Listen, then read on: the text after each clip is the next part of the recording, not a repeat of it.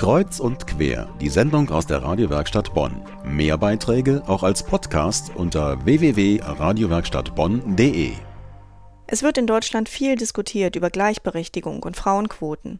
Und auch im Jahr 2014 nach Christus verdienen Frauen immer noch deutlich weniger als Männer. Doch was bedeutet es für ein Paar, wenn der Mann arbeitslos wird und die Frau plötzlich die Rolle der Familienernährerin übernehmen muss? Ich habe mit der Journalistin und Autorin Ingrid Müller-Münch darüber gesprochen. Ihr aktuelles Buch dazu ist im Klett-Cotta Verlag erschienen und hat den Titel Sprengsatz unterm Küchentisch, wenn die Frau das Geld verdient. Meine erste Frage war, wie viele Paare das in Deutschland betrifft.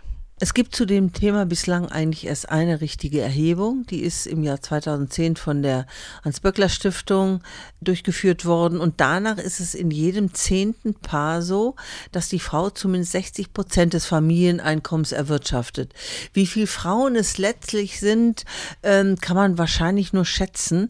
Aber es sind richtig viele, weil es, äh, wenn Sie mal rechnen, jedes zehnte Paar oder es ist jeder vierte oder fünfte Mehrpersonenhaus Haushalt.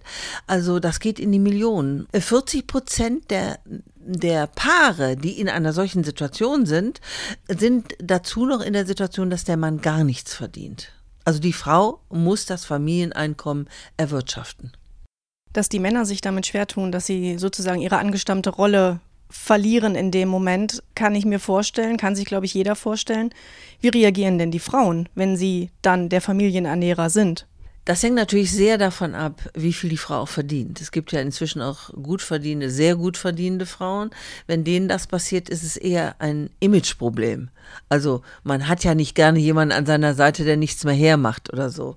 Aber es gibt natürlich einen Großteil, und das sind die meisten Frauen, die eben noch immer weniger verdienen als die Männer, die sich als Zuverdienerinnen verstanden haben. Zumindest ist das hier in Westdeutschland so. In den neuen Bundesländern ist das ein bisschen anders. Da waren die Frauen immer mitarbeitende, gleichberechtigte Frauen, obwohl auch sie weniger verdient haben als die Männer.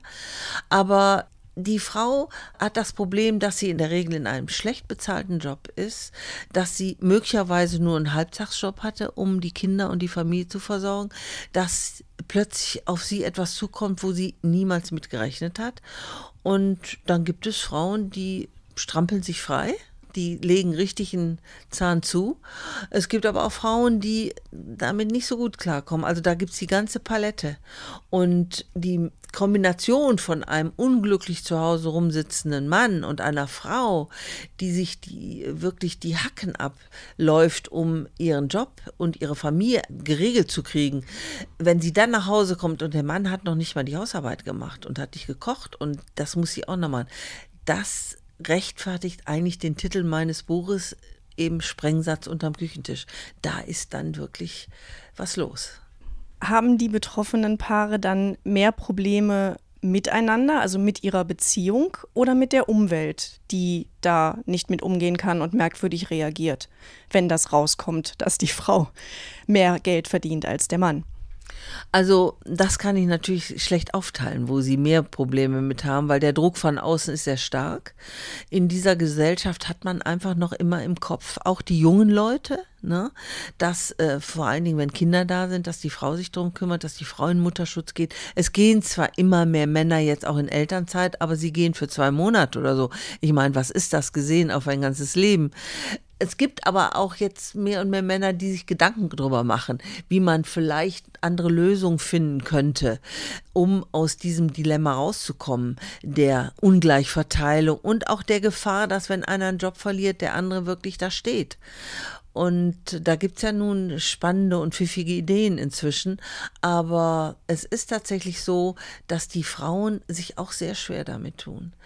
Unabhängig vom finanziellen ist es auch etwas, ja, also die Frauen müssen auch lernen, jemanden mit einem Staubtuch in der Hand erotisch zu finden oder mit jemandem stolz äh, irgendwo hinzugehen, der sich eigentlich dafür schämt, dass er die Familie nicht ernähren kann.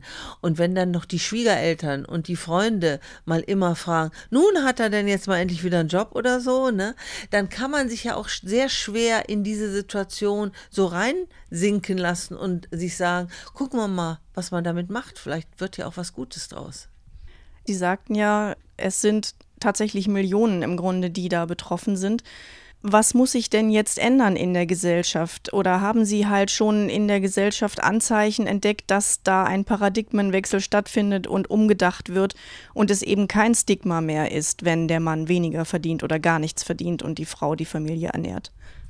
Also bis dahin ist, glaube ich, noch ein weiter Weg. Auch wenn die jungen Leute schon auch immer mal wieder solche Konstellationen sich vorstellen in ihrer Fantasie oder so, kriege ich dennoch auch mit, wenn dann ein Baby im Anmarsch ist, dass man doch äh, kaum oder sehr selten überlegt, ob der Mann dann auch zu Hause bleibt. Also es ist tatsächlich immer die Frau. Also das ist alles sehr traditionell, noch immer. Was natürlich sehr spannend ist, ist so ein Andenken von vielleicht einer Art Teilzeitarbeit für beide oder Dreivierteltage für beide, wo man sich das mehr teilt und wo das Drama denn vielleicht auch nicht ganz so groß ist, wenn äh, mal einer ausfällt. Vorausgesetzt, beide verdienen das Gleiche. Ingrid Müller-Münch, Autorin des Buches Sprengsatz unterm Küchentisch, wenn die Frau das Geld verdient.